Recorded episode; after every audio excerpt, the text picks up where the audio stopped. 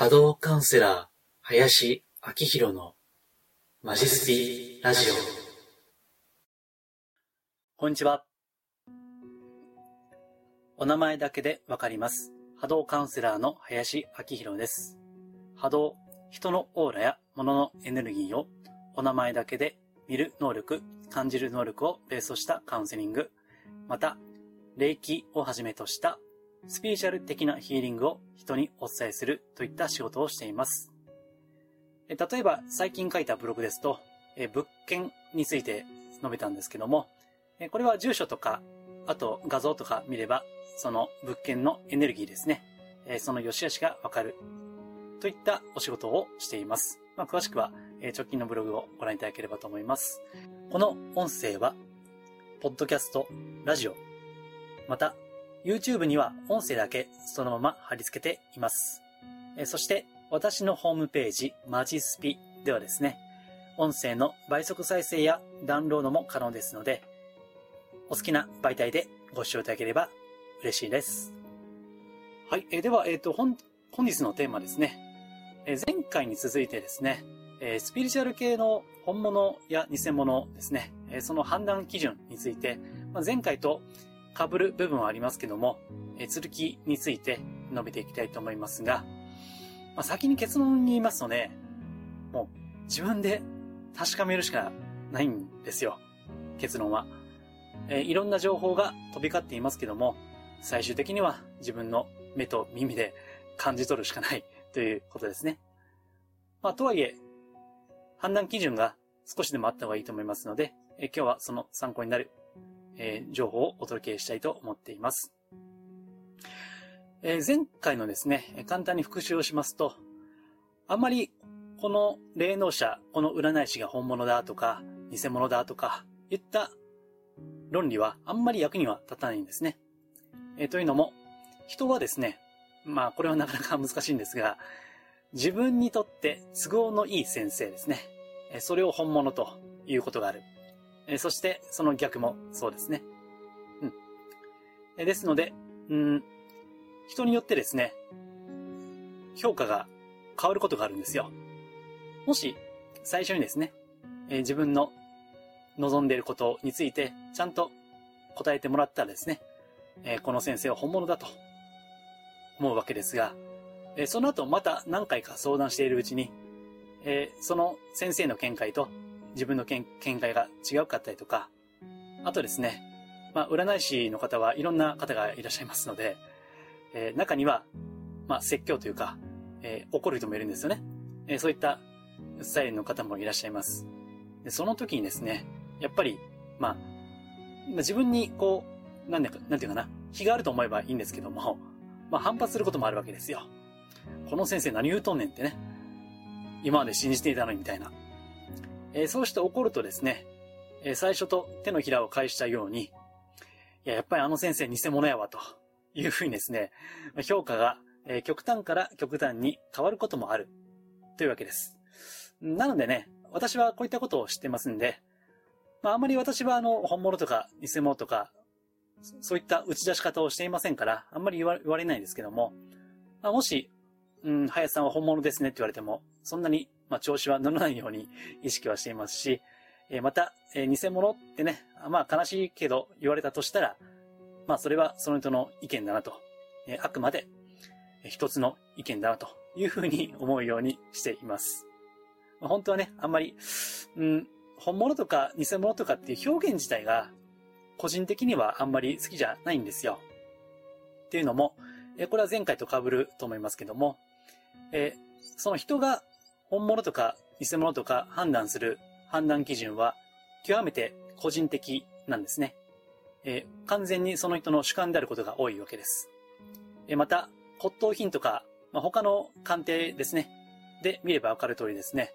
なかなかプロの見抜く力がないとですね、本当に本物とか偽物とかって言えないんですよ。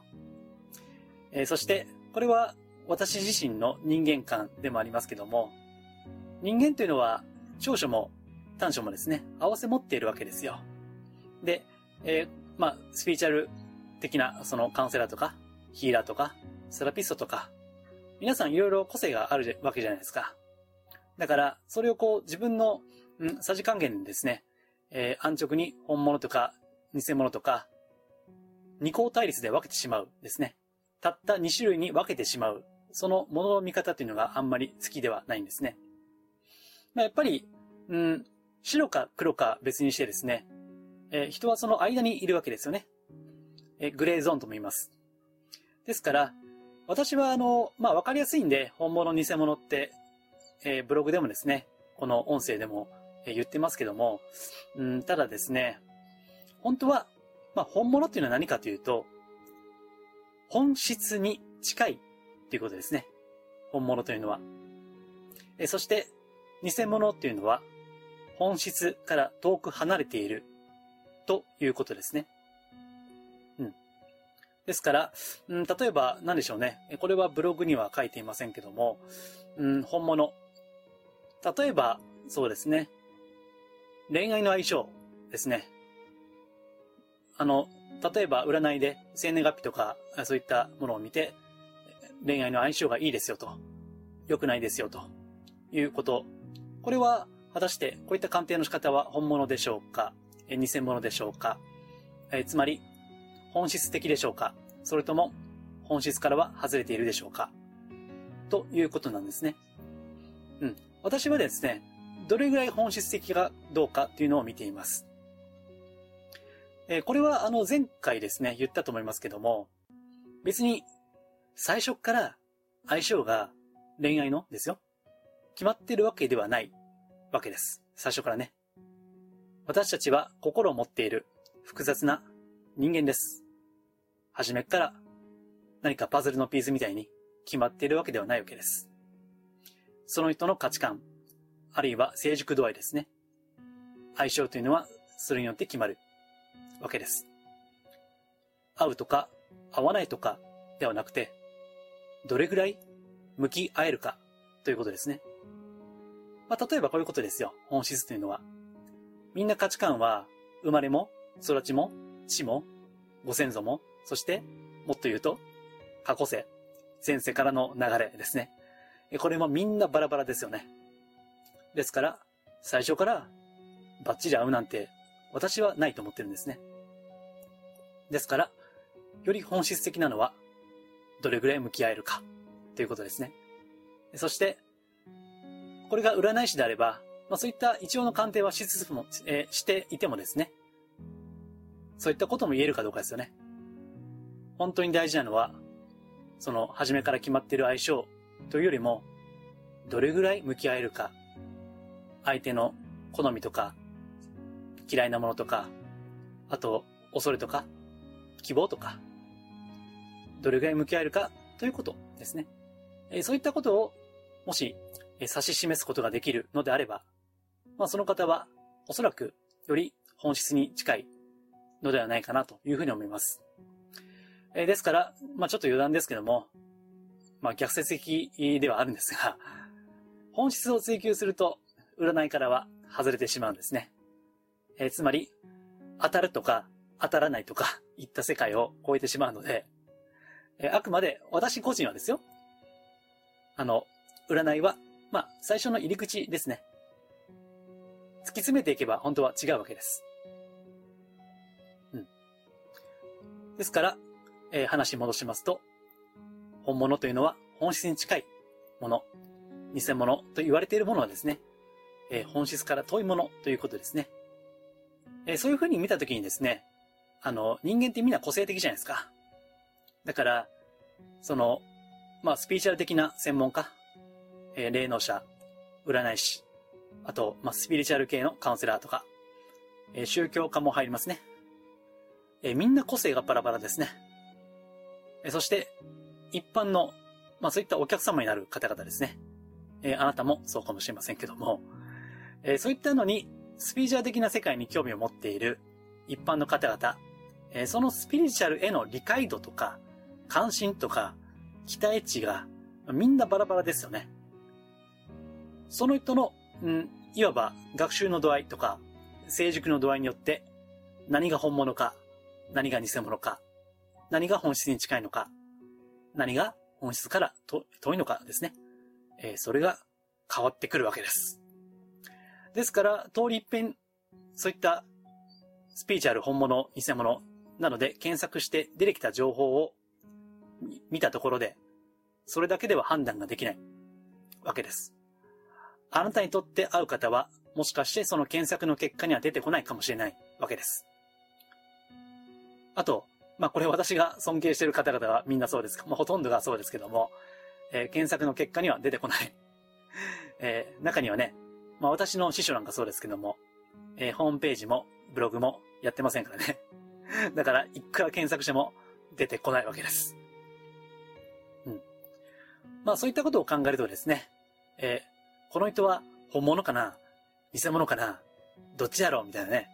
え、そういったことを考える前に、え、自分自身がどれぐらいこう、そのスピーチャル的な価値観や見解を持っているかということが大事なんですよ。ただね、そういったのを考えるとって、めんどくさいんですよ。ですから、まあ、ほとんどの場合はですね、え、ましてやその、私みたいにこう、名前だけで波動が、オーラが、エネルギーがわかるとかいう、まあ、そういった私みたいな変態 ではないんでね。結局のところ、スピーチャルというのは目に見えない世界にも関わらずですよ。えー、そういった世界を一般の人々が判断する根拠の多くはですね、目に見えるものなんですよ。結局目に見えるもので判断してるわけです。まあこれはしょうがないですよね。だって、この地球界ってね、物質の世界ですから、なかなか人の心っていうのはね、まあよく見ればわかりますけども、パッと見わかんないじゃないですか。ですからね、私あの、もう10年以上前ですかね、まだ今の仕事で起業する前に、あの、スピーチャル系のコンサルタントですね。まあ当時、ちょっと有名な方がいらっしゃって、で、大阪で個人セッションを受けたんですよ。あの、なん、なんていうか、ブランディングかなんかで。将来、スピーチャルで起業しようかなと思ってるんですけども、どうすればいいですかということを聞いたわけです。その人にね。そしたらね、えその方が何て言ったか。まず、見た目から変えてください。というふうに言われたんですよ。それっぽい格好をしてください。というふうに言われたんですね。え、つまり、人は、まあ、幸か不幸か、中身なんて見てないんですよ。やっぱり見た目とか、格好とかね。あと、うん、男性であればおそらく、まあ、実績ですよね。これも目に見える形ですよね。まあ当然じゃないですか。そうだね。ですから、まあ、あの、特に、うん、占い会社とか、占い系のサイトなんかそうですけどね。やっぱり見た目すごい重視するじゃないですか。いかにもこう、神秘的な、なんかすごいね、やってくれそうな感じのするサイトですね。えー、調べればよくわかります、それは。うん。まあ、それが、うん、いいか悪いかわかりませんけどね。まあ、人間というものなんです。ただ、本当に自分にとって何が本物か偽物かっていうのを突き詰めようと思えばですね、うん、やっぱ試行錯誤するしかないんですよね。えー、原則とはですね、自分のレベル以上のものには出会えないということですね。まあ、これはなかなか厳しいですよね。ですから、えー、例えば、うん、金運を高めたいとします。うん。あんまりこう、努力はしたくないんだけども、働きたくないんやけども、金運を上げたいという思いがあったら、そういった問題意識があれば、えー、どういった情報と波長が合うでしょうかね？うん、例えば、うん。この神社が金運にいいとかね。あるいはその業界で有名な方がですね、この金運神社がおすすめと言ってたとか。えー、もう、名前はちょっと言いませんけどね、ある、こう、スピーチャル業界の大御所の方がいらっしゃってね、昔。で、その方が、えー、この神社は、すごい金運が上がるというふうに言った神社がありましてね。えー、そしたら、その神社にですね、たくさんの人が行ったわけです。そして、えー、ある方は、まあ、過去のカウンセリングでですけどね、えー、そこの神社のお札を持っていたと。家に飾っていると。ところが、まあもう想像つくと思いますけども、えー、別に金運は上がらないわけですよね。えー、それどころか、そのお札もですね、えー、まあお札は、まあ波動はですね、まあ普通なんですけども、その、うん、ずっと家に飾っているうちに、まあどんどんですね、波動が汚れていったわけです。まあそれはその持ち主の波動に影響されてるわけですね。持ち主の方のオーラですね。うん。あるいは、そういう金を高めるような、うん、なんかグッズ。えー、例えばなんだ、パーソンでいけば、タイガーアイがいいぞとかね。よくこれは、あの、パーソンの宣伝でありますけども、そういったね、小手先なんですよ。そういったのは。みんな。だから、どうやったら金運上がりますかってね、あの、言われますけども、私も。まあ、これは当たり前ですけど、使ってる金額よりも、得る収入ですね。それが高ければいいんですよ。まあ、めちゃめちゃ当たり前のことじゃないですか。だからそれができないと、金運以前ですよね。金運以前にやることがあるということなんですよ。ですから、あの、まあ、金を上げるにはですね、もっと原石には、まあ、働いている収入だけじゃなくて、うん、お金に働かせるっていうね、まあ、投資じゃないですか。だから、あの、もはやこれスピーチじゃないですよね。あの、投資になっちゃうんでそういうふうに、いろいろ考えていくとですね、あの、どんな問題意識を持っているか、え、目に見えない世界から目に見える世界までですね、え、どんな問題意識を持っているかによって出会う情報は決まってくるわけです。え、ですから、もしあなた自身がなんか他のものに頼りたい、救われたい、依存したい、という願望があればですね、そういった情報におそらく惹かれてしまうですね。うん。金運でいけば、本質はですね、働き方を考えることですけども、その本質から離れていけばいくほど、パワーストーンとかお札とか、パワースポットみたいな話になってくる。小手先の話になってくるわけです。はい。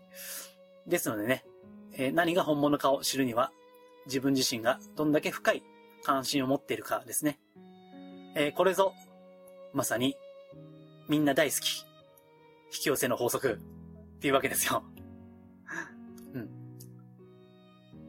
ですから、あくまで自分の意識レベル以上にはいけないということで、では、何にとって自分にとって本質なんだろう何が本質的なことなんだろうということをずっとずっと求めていく姿勢が問われているという話です。何が本物とか、何が偽物とか、それ以前の話です。はい。では、えー、今日はちょっと抽象的な話かもしれませんけども、えー、やっぱり大切なことは自分自身のあり方ですね。これが最も本質的なことですね。そして自分のあり方によってこの世界、そしてこの宇宙というのは、それに見合った現象を引き起こしてくる。まあ、引き寄せですよね。ということをご理解いただければと思います。では、えっと、こういった本質的なことを考えるっていうのは、え週に1回、まあ、今週末ですけども、えメルマガ、無料のメルマガで情報提供しています。えよければ私のホームページ、マジスピからですね、ご登録できますので、えー、ご登録いただけば幸いです。はい。では、今回は以上です。ありがとうございます。リクエストやご質問は、ホームページマジスピの中にあるお問い合わせフォームや無料メルマガへのご返信などでお受けしています。可能な範囲でお答えしますので、ぜひお寄せください。それではまたお耳にかかりましょう。